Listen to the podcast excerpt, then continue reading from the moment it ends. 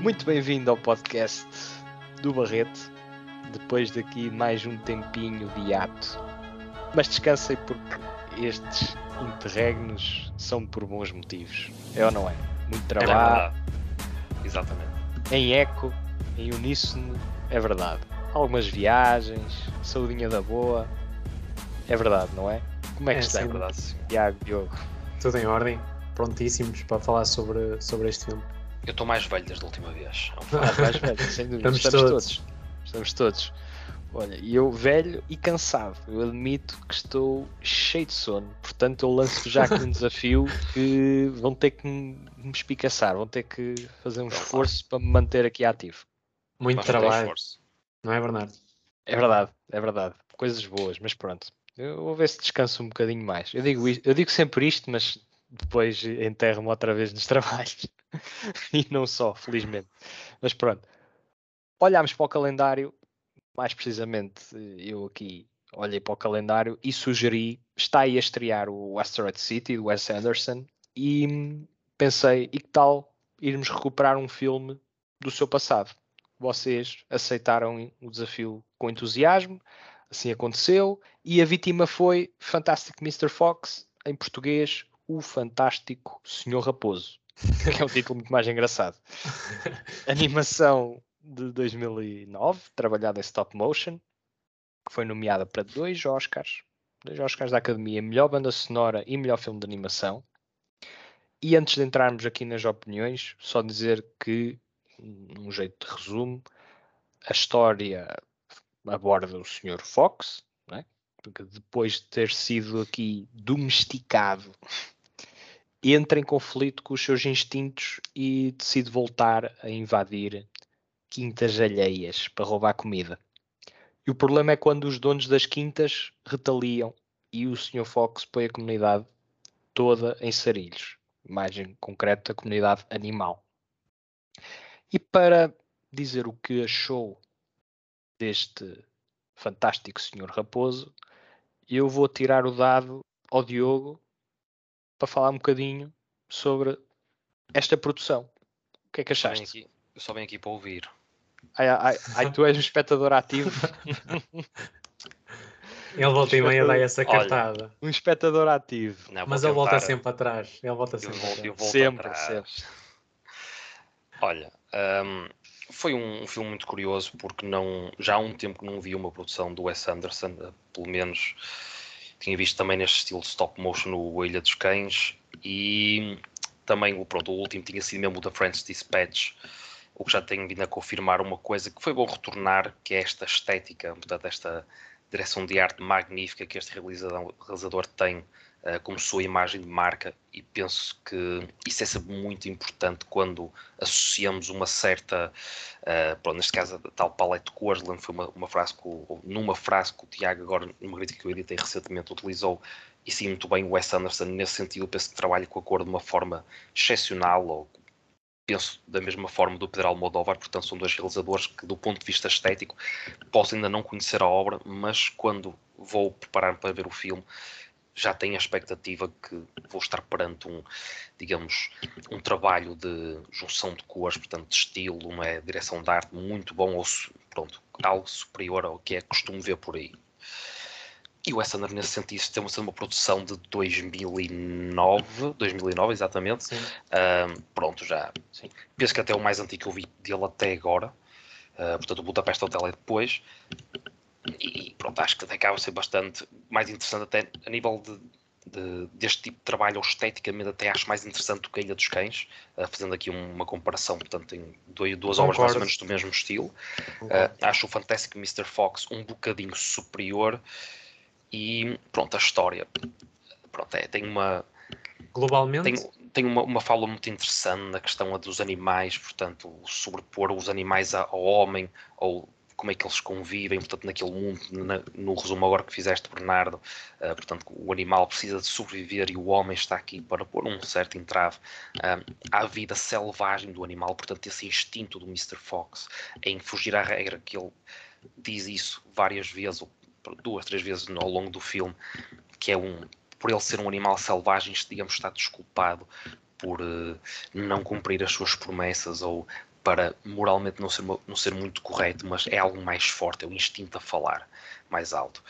E quanto à questão até da narrativa, eu sou muito sincero, o Wes Anderson tem coisas fantásticas uh, no que toca ao saber gravar, ao saber produzir, mas na questão da originalidade da história, e aqui também a culpa não é só dele ou Pronto, não, tem aqui mais, mais dois é, argumentistas. É com argumentistas. E um deles é Noah Baumbach, portanto está aqui uma faceta uh, intelectualoide que pode está... interferir uh, com o desempenho mas as obras mas as obras que esse senhor que agora mencionaste uh, mais destaca até são depois ou a maioria delas são depois, há um pós Fantastic Mr. Fox.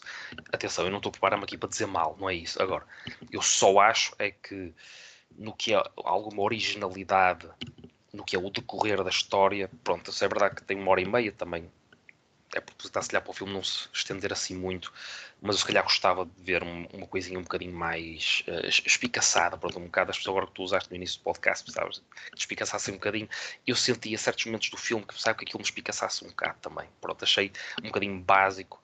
Uh, Principalmente no início do segundo ato, em diante. Sim. Aquilo entra num fosso.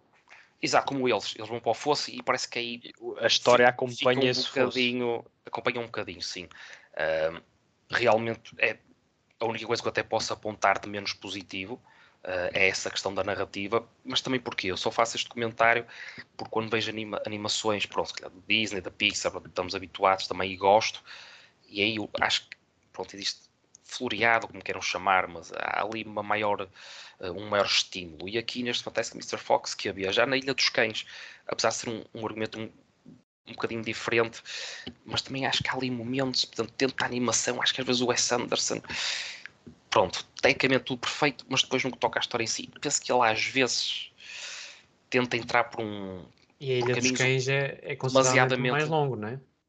É, mas onde eu quero chegar é o Wes Anderson também se calhar transponáveis para outros filmes. O Grande ao Pé não senti isso, mas até mesmo no French Dispatch, e agora que vamos ver o West Right City também fica aqui um bocado a moer, uh, que é histórias uh, muito temáticas, muito, portanto, teóricas, ok? Às vezes ideias demasiadamente teóricas que depois, no que é, ao aplicar isso num bom argumento ou que faça o espectador estar agarrado à história, isso não acontece. Portanto, parece que ele se refugia muito na, na parte técnica do, da obra cinematográfica e às vezes não tanto no que é o estimular o, o portanto, o espectador a querer seguir e a sentir mais a história. Contudo, há, há pontos muito positivos na questão animal. Acho que é essa essa transposição do que é às vezes os problemas uh, da sociedade transpostos para o que é o, transposto para o mundo animal e os animais, cada um com as suas qualidades e, e com as suas uh, limitações. Eu penso que isso foi está muito interessante. Há, há algum, algum, há, certas alturas com algumas hipérboles no que é a questão do, do, do tempo, portanto, X tempo em humano é, é, Y tempo para uma raposa, portanto, esses detalhes, ele escrevia sempre as coisas, acho que isso é muito giro, são detalhes giros aí, pronto, acho que ele é enriquece o sentido. lado cómico da história também. Exatamente, e aquelas Torna-na mais colorida.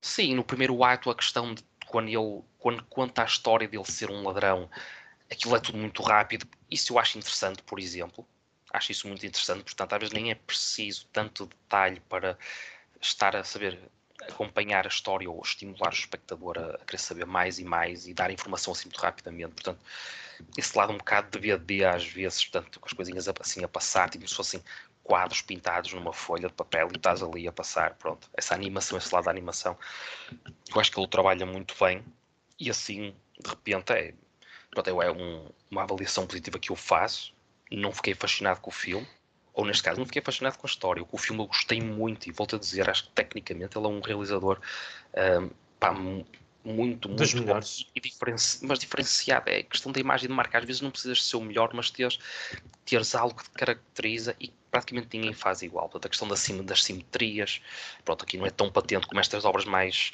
mais contemporâneas dele, mas. Por um lado, ainda bem há alturas Mas olha que volta e meia ainda ele, ele consegue plano, aqui planos aquele, bastante simétricos, só que se calhar plano, como os tons de cores quentes uh, não não há- muito não há- contraste. Não há muito não há contraste. contraste, não chama muita atenção. Não, Mas, mas, por exemplo, há um fabuloso estão cá também. quando o Mr. Fox está na árvore para pronto, na questão de saber se vai comprar ou não a nova casa, quando ele olha e vê as três fábricas, assim, é, esse é um plano simétrico onde está cada uma as distâncias iguais. Pronto, acho que esses detalhes, portanto, o Wes Anderson no- nos detalhes e neste este Fantastic Mr. Fox está, está muito competente, está muito forte. A história tem, tem uma mensagem positiva, agora não é muito original, penso eu. Não é extremamente original, mas acho que é sempre importante ouvirmos certas coisas para não nos esquecermos. E este lado animal, ou a importância que se dá à vida animal aqui, um certo respeito, ou em comparação com, com a vida humana e onde cada um pode ter o seu lugar, ou de que forma é que uns, quando ultrapassam uma certa linha, implicam no bem-estar ou na rotina dos outros. Hum, penso que é um bom tema sempre para se refletir. Pronto, é mais nesse sentido agora. Gostava de ouvir a vossa opinião, se calhar também para certas ideias ou certas ideias que não possam estar aqui presas poderem fluir. E é isso que mesmo que vai acontecer com agora os contributos do Tiago, no seguimento do Diogo. O que Exatamente. tens a dizer, Tiago, sobre o fantástico Senhor Raposo? Olha, eu vou pegar aqui numa coisa que o, que o Diogo disse e dar a minha opinião sobre isso, que é, na minha opinião, eu acho que o filme ah, é bastante original, sinceramente. A história em si. O que eu acho é que talvez o filme, ah, um pouco aquilo que vocês os dois apontaram, entra um bocadinho em território genérico a dado momento e não se consegue reinventar. Mas se formos a avaliar, a história em si é original, é, é de uma originalidade que não é banal e não é, digamos, muito comum, sinceramente, se formos a, a tentar contar a história ou o motivo narrativo da história. Portanto, do ponto de vista da originalidade, eu acho que até o filme tem, fortes tem um forte contributo e é sustentável nesse sentido, mas pelo menos na minha visão.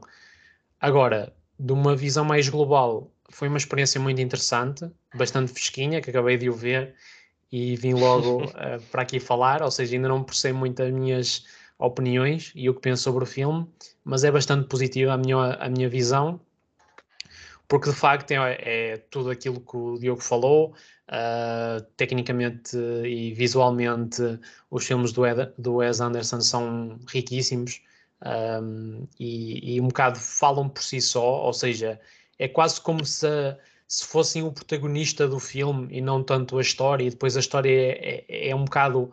Uh, tem que acompanhar essa estética e não o contrário. E isso não é necessariamente positivo nem negativo, mas é uma marca distintiva extraordinária. E, e eu acho que o Wes Anderson é aquele realizador que bastávamos ver 5 ou 10 segundos de um filme para dizer que é um filme dele é provavelmente o realizador onde isso é mais possível. Falaste do Almodóvar e concordo também. E, e, sobre isso da, da marca distintiva, também referi que isso traz muito conforto uh, ao espectador, neste caso para mim, que já viu outras obras, quer do Wes Anderson, e neste caso falaste do Almodóvar e bem. Quando vou para um filme dele, eu já não é necessariamente sei o que estou à espera, mas quase que entro muito mais facilmente num ambiente cinematográfico e isso facilita muito a fruição do filme, pelo menos na minha opinião. O Stanley Kubrick diz que também para um filme funcionar também tem de nos deixar desconfortável, portanto é só uma parte. É interessante estar a dizer, eu compreendo perfeitamente, mas às vezes às vezes a arte que eu prefiro é a arte que me deixa desconfortável. Também. Às vezes o queremos muito ver uma coisa de um certo realizador já conhecemos, às vezes até à espera de, ok, ele vai agora dar uma volta de 180 graus ou 360 graus e vai-nos apresentar uma coisa totalmente diferente. É difícil, mas às vezes é um bocado isso. E, por exemplo, no Asteroid City, até o que eu estou à espera do Wes Anderson é, com a estética que conheço ou conhecemos nós dele, uh, até se calhar poder jogar com ela de outra forma, entendes? Ou uhum. ser até perfeccionista ao ponto deixar desconfortável, tipo, aí que exagero. Que é o certos momentos eu senti no French Dispatch. Há coisas que eu Sim. amei, mas a certa altura, pá, até me incomodou um bocado, é pá, tantas vezes desta forma. Isto, esta Sim. cena a, a, querer retratar esta emoção assim Sim. É confuso. Portanto, eu percebo o que queres dizer. Por um e, lado. Acho, e acho também muito interessante o que dizes sobre a quote do, do Kubrick, mas eu acho que não é binário. Ou seja, hum, não há filmes que nos deixam desconfortáveis e filmes que não nos deixam desconfortáveis. Uh, para mim é assim. Ou seja, este filme não necessariamente não nos deixa desconfortáveis por causa daquilo que eu disse. Depende da empatia que tens com a obra. Isso acontece com toda a gente, com obras até pronto, infinitas, não é? Portanto, Exatamente. Eu, tu e o Bernardo sentimos quanto a um certo filme nunca será igual, nunca. Exatamente, mas Pode o que eu quero dizer é. Alturas, mas pronto. Eu percebo o que vocês querem dizer e eu acho que grande parte da, da possibilidade de, do filme, dos, do, dos filmes do Wes Anderson nos deixarem desconfortáveis é através da sua narrativa e não próprio, através da sua estética, da sua estética quase parecem fazer parte de um clima uh, único.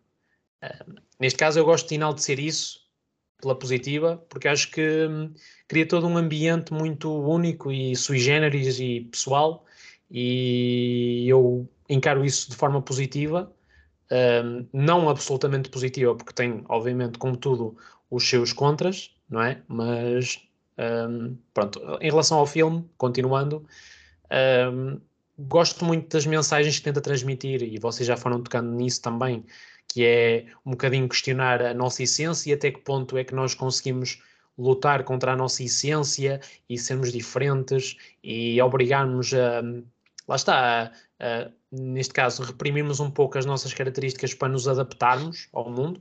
Neste caso, a questão da, da pronto, deles serem raposas, não é?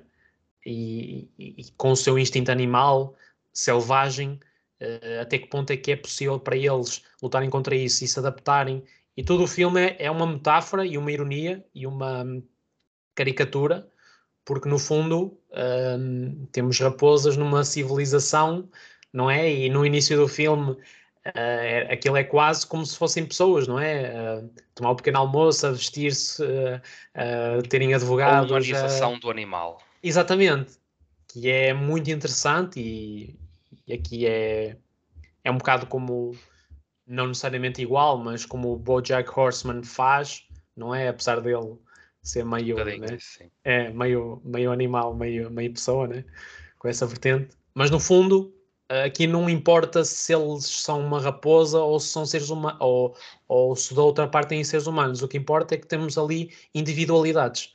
E é isso que eu acho que é da, da maior riqueza que o filme transmite.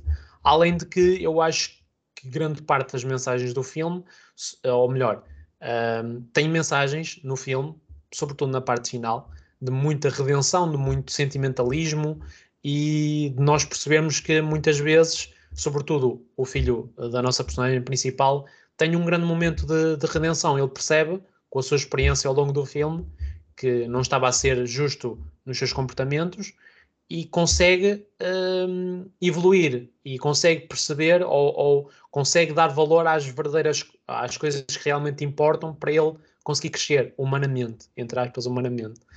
E, e mesmo a nossa personagem principal um, é, é quase uma aceitação plena do seu estado, mas perceber que não pode ser radical a esse ponto porque tem pessoas envolvidas e mas é, eu, o filme é muito interessante nesse aspecto não acho que seja perfeito e percebo a vossa crítica isto mesmo a terminar percebo a vossa crítica em termos de perder algum pacing e, e muito porventura uh, entrar ali um bocado em território genérico e gostei do que o Bernardo disse de, uh, ou tu também, vocês falaram sobre isso, quando eles vão para o fosso, não é? É quase como se o filme caísse ali um bocadinho e descesse uns degraus. Uh, eu acho que o filme poderia ter tido uma outra abordagem, mas também eu acho que são momentos que servem, ou foram momentos que serviram para deixar o espectador e a mim deixam um bocado do género. E agora, tipo, o que é que vai acontecer? e, e, como é que eles vão safar desta, de certa maneira. Apesar de, naquele momento, até parecer que eles estavam minimamente confortáveis. Então, para fechar, uh, gostei muito. Acho que a narrativa, lá está, tocando aqui mais uma vez, tem um certo grau, na minha opinião, de originalidade, não sendo uma história com, digamos, um princípio, meio e fim extraordinariamente coesos, mas eu acho que funciona, aliado à sua estética e toda a marca distintiva do Wes Anderson. E sinceramente, eu prefiro, agora que estamos aqui a, a comparar um bocado, e acho que o que faz sentido é comparar uh, o A Ilha dos Cães, eu prefiro o, o Fantastic Mr. Fox à Ilha dos Cães, por exemplo. Muito bem. Bernardo. Bernardo. Uh, não posso preferir porque eu ainda não vi a Ilha dos Cães.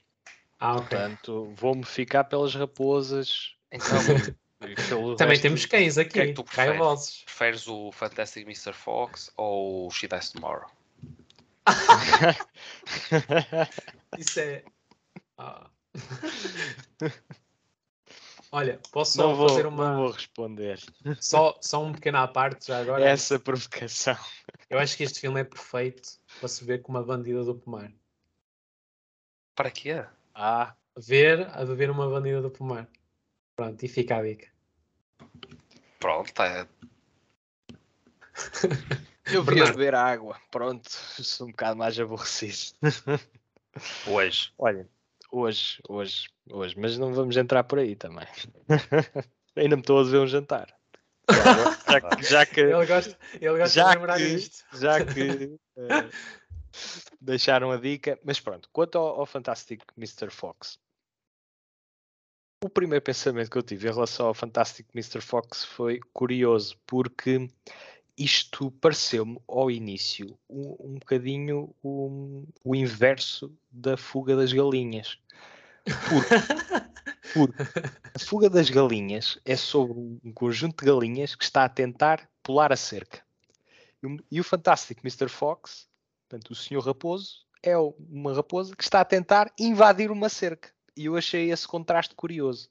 Olha, E muito não- interessante. o contraste não fica por aí em termos de, de, de matéria ah, ou, ou de situacional, porque também ah, expressa aqui valores que depois podem não fazer muito sentido ao longo da história, mas que retratam aqui um, um contraste entre os filmes do seguinte modo. A Fuga das Galinhas reflete aqui uma série de ideias marxistas que têm que ver com a alegoria dos, dos funcionários que são explorados e que estão a tentar hum, reivindicar-se e, e conseguir eh, ultrapassar uma, uma série de dificuldades sociais. Pronto. O Senhor Raposo, numa linha muito mais eh, capitalista, selvagem, está a tentar obter mais do que aquilo que tem Ou teria direito? ou que teria direito por vias não corretas. Ou vamos supor Certo. ilegais, no mundo em que existem advogados, ah, animais advogados, vou dizer a palavra ilegais. Só que depois, no segundo ato, é essa ideia, ah, pronto, não há uma grande continuidade, porque depois já aqui o, a- o facto de dos eh, camponeses repostarem, eh, torna o filme um bocadinho eh, apanhou um bocadinho desprevenido. Eu acho que o filme não é banal. Não acho que é extremamente original, mas não acho que seja banal na sua narrativa, eh, principalmente para um filme que tem esta ambição de agradar a adultos e a crianças. É, é até aventureiro e criativo na forma como o, o enredo se vai desenvolvendo, apesar de cair naquele fosso, naquele grande fosso no segundo ato, em que parece que não anda nem desanda e que estamos ali só a ver um exercício estético que vocês também ilustraram e, e do qual eu também partilho uh, alguma simpatia, quer dizer, é interessante a forma como o Anderson consegue distinguir-se da maioria dos realizadores do ponto de vista estético e, e a estética acompanhada com, com todo um esquema de cores próprio que comunica, neste caso, uma alegria que muitas vezes não, não é condizente com a situação. Estes tons todos quentes, num verão, mas por outro lado também é o, existe aqui um ponto de ruptura do calor do momento. É um filme que ah, tem muita agressividade interior e exterior, porque há sempre aqui uma dicotomia do, do selvagem contra o civilizado. E, e- esta dicotomia na história está relativamente bem explorada. No entanto, o que é que, o que, fragilidades é que o, o filme tem que, que me incomodaram bastante? que tem que ver com eh, a indefinição do filme em vários aspectos. Porque este é um filme que tentando agradar a gregos e a troianos, acaba por eh, cair num, num, num intermédio desconfortável, porque imaginemos, em termos de comédia física, tu tens produções como a Fuga das Galinhas e a maior parte das produções uh, do estúdio Hardman, uh, que produz filmes como uh, A Ovelha Choné ou este próprio, o, o, o recente Ovelha Choné Farmageddon, que é um filme fantástico, eles entendem comédia física de uma forma que o, este filme não consegue replicar. Portanto, não está a par e passo uh, nessa comunicação de, não verbal que torna o filme universal, do, mesmo dos 6 aos 100. Ele luta com, com isso, é, tem uma vertente muito mais intelectual, tem uma vertente muito mais existencialista, até. Parece que às vezes estamos a ver uma mistura de Orwell com Sartre, porque estamos a ver animais a, a, a, dialogar de uma, de uma forma que, que é madura e que, porventura, grande parte dos miúdos não vai entender, vai achar graça uh, àquilo que estão a fazer, mas não vão entender o, o teor, o sumo. E num filme que comunica que, que está a tentar atingir um, um leque de idades abrangente, eu acho que isso é uma fragilidade, porque é um filme muito mais para adultos do que para crianças. E o filme não se assume como tal. Mas não Por se assume lado, onde ou quando? Por exemplo, se fores a ver a idade, a partir do momento, a idade recomendada do filme, 6 eh, anos em diante. Pá, uma pessoa de 6 anos não consegue acompanhar. Mas isso não é padrão? O que é que não é padrão? Estou a perguntar, isso não é padrão neste tipo de filmes de animação? Não. Não. Eu pelo menos acho que não. Quer dizer, tu, tu colocas, um, apesar de ser animação, o, uh, por exemplo, o. Só me estou a lembrar do nome em, em, em japonês. Há um que eu acho interessante, que é o, o Ralph. O Ralph, por exemplo, acho que consegue ter exercício de uma forma mais interessante. Não se calhar tão abrangente para os, para os adultos, quer dizer, para mim foi o suficiente. É um filme sim. de animação que claramente não é para maiores de 6 anos. Sim, sim. Pronto, que... não é universal. Não, não, não mas o, o que eu estou a dizer é, uh, não acho que por ter na sua designação maiores de 6 anos não, seja não houve Peraí, houve aqui um tipo corte. uma fragilidade por isso. Estás a perceber? Não, porque o, não, é uma fragilidade no sentido em que para o filme, filme para a narrativa, percebes? Para o, não, para a narrativa, sim, porque tu tens um público e estás a comunicar para esse público, mas não comunicas bem. Sim, portanto, nessa faixa enorme de pessoas abrangentes pelo filme, não é o público-alvo, há pessoas Sim. que vão entender a, a, mensagem de uma forma e outras simplesmente não estão preparados, nem mas, a questão mas não estão, porque o, filme, o filme não é hábil o suficiente. Pois não, o, hábil, o filme requer uma certa Daí a tal habilidade. comédia física que tu falaste, eu acho que isso é muito importante para camadas mais jovens. Sim, muito importante. Para, exatamente. E aquele estúdio, o estúdio Hardman, entende comédia física como poucos como poucos. Inspiram-se em Chaplin, inspiram-se em, uh, em Keaton e fazem-no de forma exemplar. Depois, por outro lado, tal como algumas produções uh, japonesas, como por exemplo os filmes do estúdio Ghibli, têm um charme que este fantástico Mr. Fox não consegue também uh, atingir esse patamar, um charme emocional, um, algo que te marque, que, que, que fique contigo, que a história te, te marque de forma profunda, este filme é um bocadinho corriqueiro nesse aspecto. Não sendo banal, é um bocadinho corriqueiro. Penso que faltaria uma, uma dosezinha de, falando em termos de possessões, uma dosinha de uhum. tristeza. Uhum. Penso se calhar um bocado de melancolia ali, sim, podia ter ah, feito sim. até bem. Algo mais já depois, Para depois até se calhar saltar depois mas vais tendo aos poucos. tivesse mal e depois corresse hum. bem e ter esse. Podes não ter um grande momento, mas vais tendo aos poucos.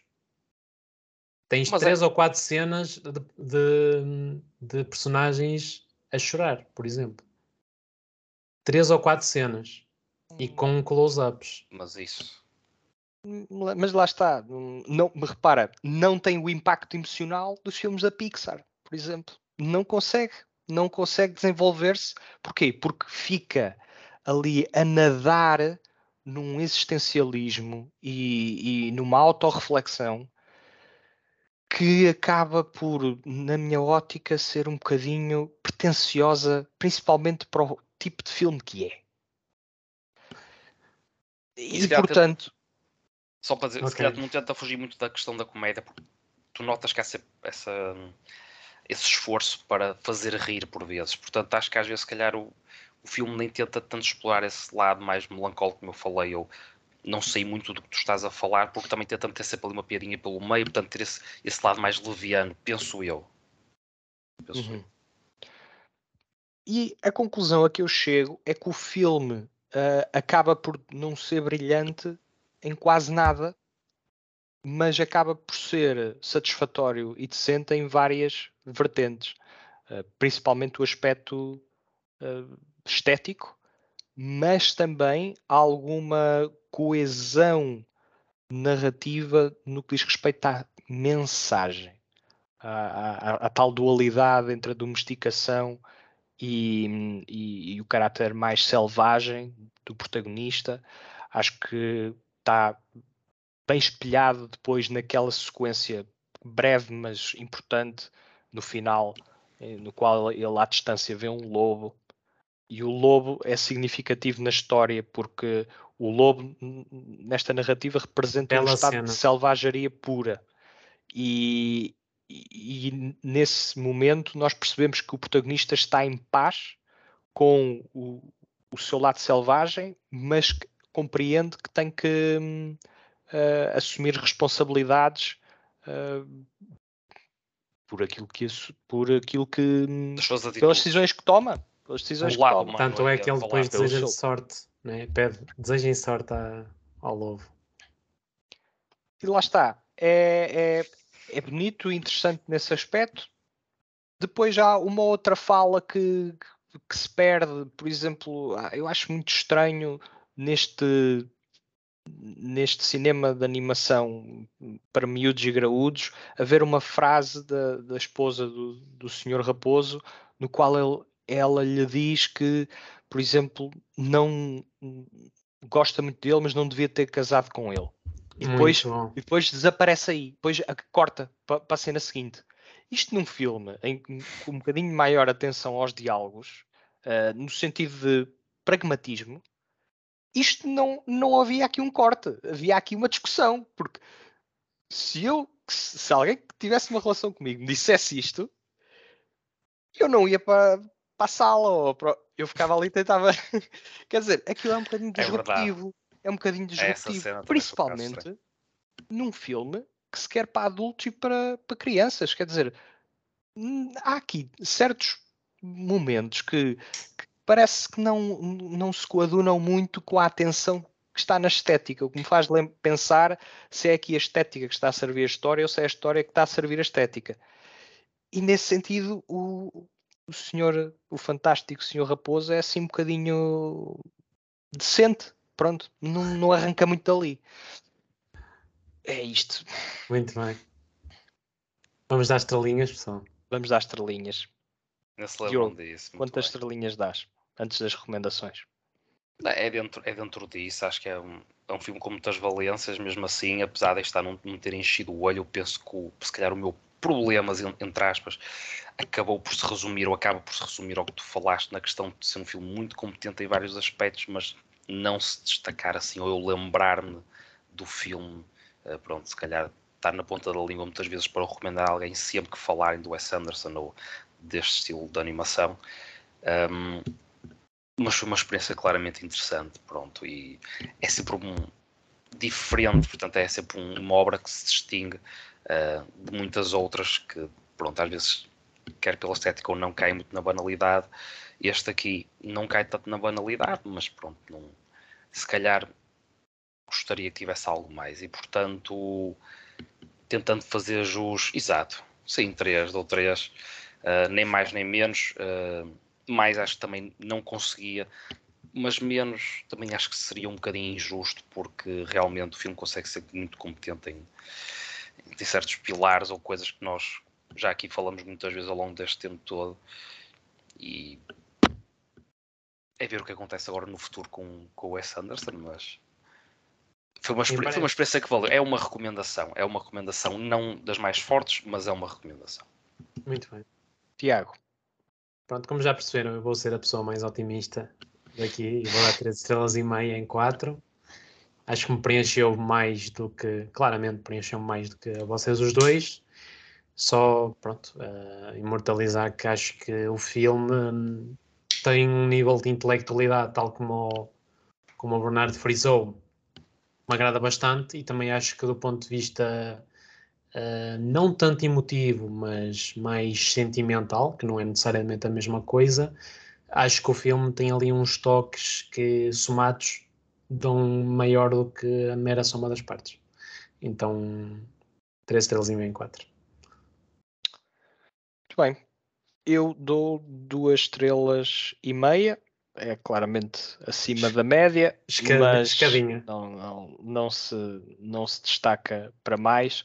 De referenciar também um, um elenco de luxo completamente. Olha. Temos aqui uh, George Clooney, Meryl Streep, Bill Murray, Vamos claro, o William Dafoe, eh, entre muitos outros. De destacar aqui uma voz, eh, gostei muito do trabalho da, da Meryl Streep. Acho que tem aqui um- uma doçura, um timing, uma pertinência eh, muito interessantes. E hum, para além disso, eu não acrescento mais nada. Vamos para Eu acho também-. Só a Ah. dizer que eu acho que a do, a do Mr. Fox, o George Clooney, também tá, tem muito carisma, para mim, pelo menos.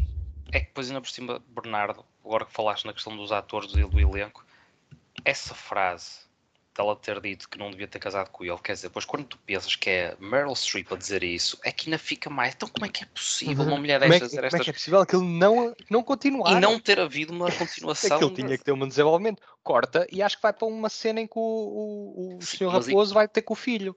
Quer dizer, eu se fosse ter Aí com o filho era para chorar. Mas é essa questão. Eu penso que o então. filme, se emocionalmente o filme conseguisse Ter ser mais mais, poder. provocativo, exato, ou ter esse poder, eu acredito que esta história com essa, hum, esse drama, acho que conseguia elevar e elevar a história em si. Penso eu. Sim, acho que mas ir- eu- iria acho que- sentir as coisas de outra forma e é isso que eu penso que falta um bocado. É, marav- maravilhou-me os olhos, o, o Fantastic Mr. Fox maravilhou-me os olhos, mas se calhar não tanto o meu coração. Pronto, aí, tua as coisas um bocadinho isso, sim, foi um bocadinho isso.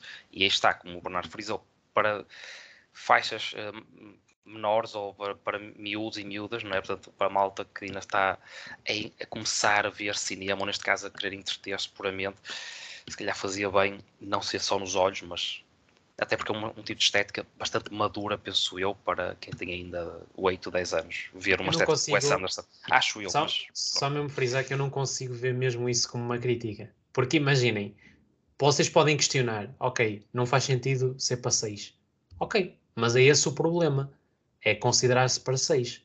Não é dizer que o filme devia ser X ou Y para ser para 6. A questão é que se É, são eles coisas definiram que é diferentes. para maiores point. de 6 é porque estão a- a- basicamente a comunicar que este filme é entendível e é aconselhável e a partir desta idade é perceptível para crianças desta idade em diante. Correto? O que eu não acredito que seja. E portanto, quer dizer que o filme em correto. si, o filme em si está a intenção é essa. E eu acho que sendo essa a intenção, não bate certo. Não, não correu bem. Pronto, Se não eu- punham para maiores de 12 ou para maiores de sei Eu lá, só acho que 10. são, são coisas muito tão, tão relativas, estás a perceber, para estar aqui a. Eu concordo que não é para 6. Subjetividade. Eu não concordo que não é para 6, percebes? Mas aqui eu acho que a questão é: não deviam ter dito que era para 6. Não é tipo, ah, o filme devia ter sido diferente para ser para 6. São coisas diferentes. O mim. problema é que, é que, se um casal que tem um filho e diz ah, este filme é para 6, leva ao filho e depois o filho fica ali e... É que Mas, nós não Bernardo, pensamos é nessas caso coisas. mas- único. Claro que não é, mas estamos a falar deste. estamos a falar deste. Mas pronto, começamos aqui a estender-nos e não vamos Sim, às é. recomendações, pá. Vamos não vamos vamos lá. às recomendações. O pessoal já sabe o que pensamos do Fantástico Senhor Raposo. Quem sabe se não, numa próxima não falamos do Asteroid City ou de outra produção do Wes Anderson. É sem dúvida um, um realizador que eu próprio tenho mais do que explorar.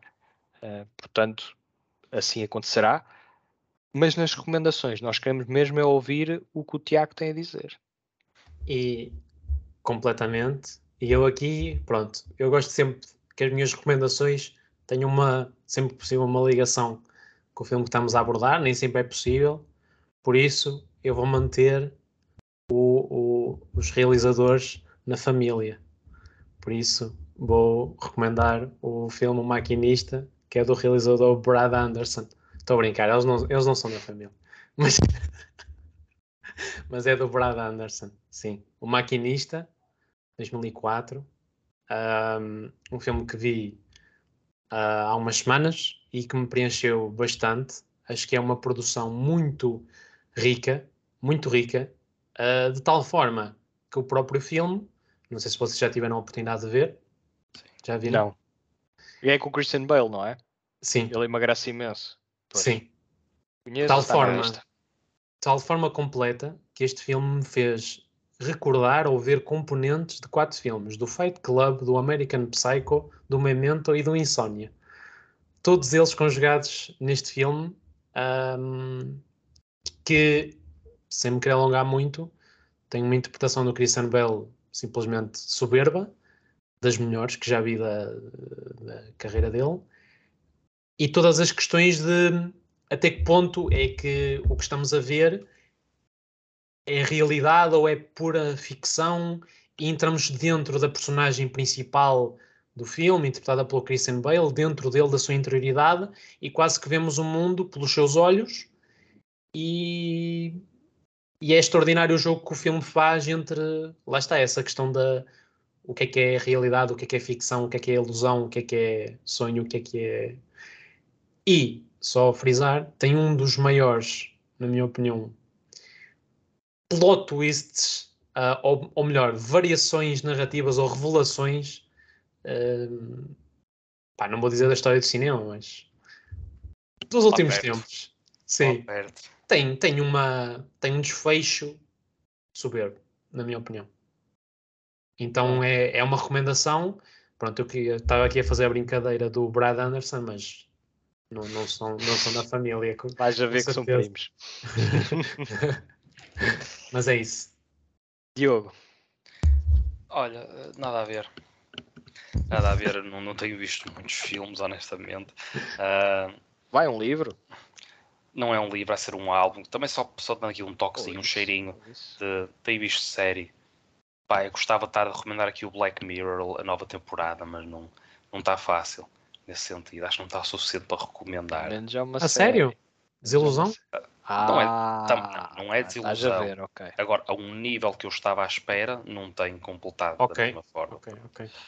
Um, mas pronto, é assim. Há aqui outra coisa interessante, mas não ao ponto, não ao ponto de ser recomendação. Portanto, eu vou pôr uma coisa assim mais direta do que é uma recomendação, que é música. Uh, como vocês sabem, a um concerto, portanto vou recomendar um álbum de uma dessas bandas. Uma das bandas é os Motley Crue e eu vou recomendar o segundo álbum, Shout at the Devil.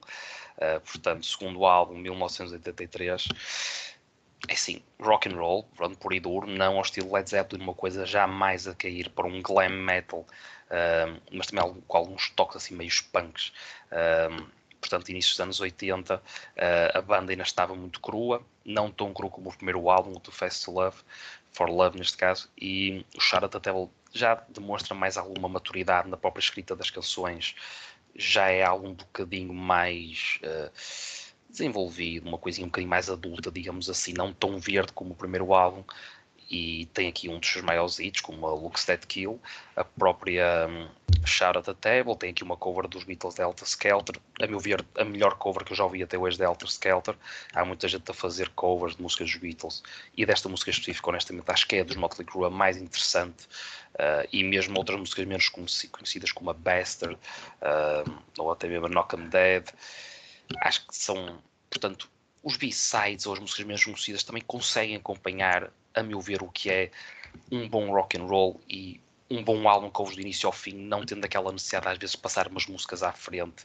Uh, portanto, acho que só a partir daí já diz muito para quem gosta de apreciar uma obra do início ao fim e reconhece o seu valor quando pões a tocar na primeira música, acabas na última e gostaste, não tiveste de estar ali a pensar, vou ouvir aqui esta aqui que nem, nem é grande espiga, não.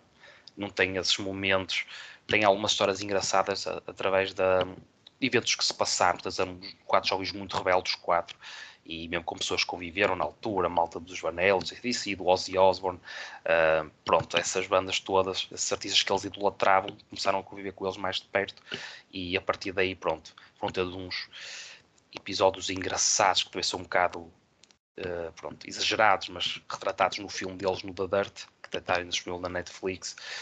E a verdade é que alguns desses episódios eram origem a estas belas músicas e para quem gosta de coisas rápidas, coisas com energia e pronto, rebeldes, recomendo aqui sem dúvida alguma o Shout at the Devil, a meu ver, a nível de obra, de discografia dos Motley Crue, acho que é o álbum mais coeso. O primeiro e o, o próprio Dr. Phil Wood, depois aí já noutra, com outro tipo de ilações, energia, um reviver da banda ali, houve coisas que se passaram, eles tentaram limpar um bocadinho a imagem de outra forma, indo para um lado um bocado mais pop. Mas Shout at the Devil é o magnum opus, digamos assim, da, da carreira do, dos Motley Crue e, portanto, espero que amanhã toquem umas músicas sei que vão tocar, uma ou outra, e é a minha recomendação 2, pronto, com fones nos ouvidos. Muito bem, muito bem. Temos aqui um momento musical. Eu agora estava indeciso entre recomendar um álbum, um livro que tenho aqui ao pé ou um, um grande filme. Agora fiquei inspirado. Opa, posso, recomenda... posso fazer uma, uma cena flash. Tipo um. Os três? Um, um trio assim. Não, assim. Ou dois. Lá, ou dois e guardas um na manga. Olha, que mesmo assim a recomendar os três, acho que não, não, não bates o tempo do, do Diogo a recomendar. Ah, não, queres ver como eu faço isto rápido? Então é assim: começo pelo filme. Pelo filme. Vou recomendar O Azul do Cafetã, que é uma produção marroquina fabulosa. Pá, um dos melhores filmes do ano, sem dúvida. Um drama queer sobre a pulsão reprimida de um homem homossexual uh, na sociedade marroquina, uma sociedade ultraconservadora, como bem sabemos, e que se divide entre uma uh, atração por um jovem aprendiz e a sua esposa. E, e é fabuloso, profundamente afetivo, uh, que um, um, trabalho de uma cineasta chamada Marim Tozani, e hum, é verdadeiramente, é verdadeiramente impressionante como ela é trabalha de uma forma despretensiosa, como tem aqui inspira e é isso é importante, atenção. Fazer o contraponto com o filme. Que eu, há, há, e é engraçado, porque às vezes o pretenciosismo, uh, o Tarantino tem algum, por exemplo, e, e às vezes fica-lhe bem, uh, outras vezes uh, incomoda, e aqui foi o caso do Anderson. Mas pronto, ela trabalha aqui num, num registro que evoca o, o Robert Bresson, no corte e na costura das cenas, tem uma atenção ao detalhe muito interessante, é muito gentil, honesta e, portanto, está aqui um, um, um grande filme. O, o, Diogo vai ver os Montley Crue, eu vou ver os Rammstein na próxima segunda e, portanto, também fica aqui a recomendação de um dos melhores álbuns deles, que é o Mutter. Não sei se é assim que se diz em, em, em alemão, mas acho que sim.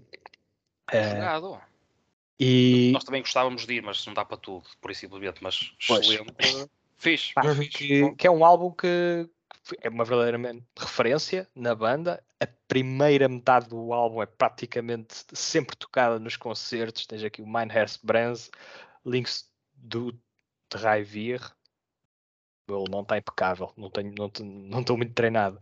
Wishville, Firefly, Mutat canções incríveis que marcaram a, a, a, a banda e quer dizer para, para, para, a banda nos concertos em diante uh, ter sempre este este alinhamento uh, de canções incluída uh, é sem dúvida sintomático do, do sucesso que fez e, e, é sem dúvida um, um álbum referência aqui da, da banda alemã e depois por fim terminamos em Espanha com uh, um, um, livro muito interessante que se chama um, Coração Tão Branco, do Javier Marias, uma leitura muito madura, muito intrínseca, uh, que eu estou a adorar. Não, coração tão Ah, branco. Não há É caso. Para mim não há caso azul e branco. Para mim não há caso azul e branco. Por acaso os Rammstein vão atuar no Estádio da Luz e é uma oportunidade para, para, para regressar lá. Eh, É sempre ótimo regressar à luz. Ao inferno da luz, que é ótimo porque vai haver muito fogo e então acho que é o estádio correto para, para passar eh, a banda. E assim nos despedimos, não é? É verdade. Três recomendações flash. Muito bem. É justo. Portaste Foi bem. bom. Temos, eu e o Tiago temos que pensar nisso também. Sim, uma coisa. mais flash, mais rápido. Muito Só- obrigado por Exato. terem eh, estado connosco até agora. Sigam-nos nos canais corriqueiros. Voltaremos. Pode não ser para a semana, pode não ser daqui a duas, mas prometemos que voltamos. E voltamos Sim, sim. com mais cinema, mais literatura, mais música, tudo aquilo Arte. A que a malta tem direito. Que a malta tem direito. Porquê, Bernardo? Arte. Porquê? Porque a arte somos nós. Exatamente. Já dizia outro. Fiquem bem, durmam, não façam como eu, descansem Vejam filmes também. e vejam filmes. Até uma Um próxima. abraço. Até à próxima.